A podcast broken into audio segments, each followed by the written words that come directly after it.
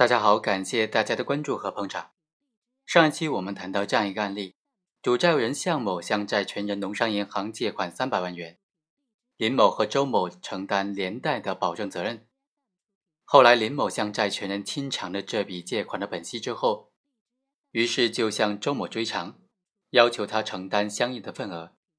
上一期我们谈到了一审判决，一审判决当中，法院是支持了本案当中原告林某的诉讼请求的。但是周某就不服，提出了上诉。他认为原审法院适用法律是错误的。根据担保法司法解释第二十条的规定，共同保证人只有在向债务人追偿不能的情况之下，才可以要求其他共同保证人按份承担责任。根据这个司法解释啊，因为共同保证人内部责任分担所产生的追偿权，只有在向债务人追偿不能的情况之下才能够派生。本案当中所谓的债权权利，它的来源是待定的，那么就没有权利向本案当中的上诉人主张了。本案的主债务人向某，他和本案有直接的利害关系，是本案适格的被告，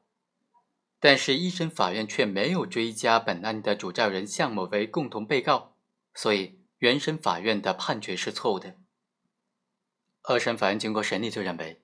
林某作为借款的保证担保人。在承担的保证责任之后，根据担保法第十二条的规定，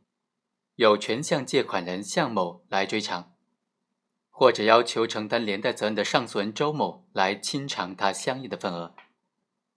由于上诉人和林某对于担保份额没有约定，按照担保法司法解释第二十条的规定，林某和上诉人应当平均分担，也就是各自承担百分之五十的担保责任。上诉人周某。根据担保法司法解释第二十条的规定为由，主张在林某没有向本案的主债务人向某追偿之前，或者追偿不能之前，向其他的共同保证人主张权利，这是处在待定的状态的。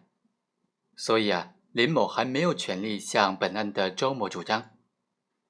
对于这个观点呢，法院认为是对法条的片面理解了。法院认为，已经履行了保证责任的保证人。有权直接向其他连带共同保证人主张权利，于是驳回上诉，维持原判。好，以上就是本期的全部内容，我们下期再会。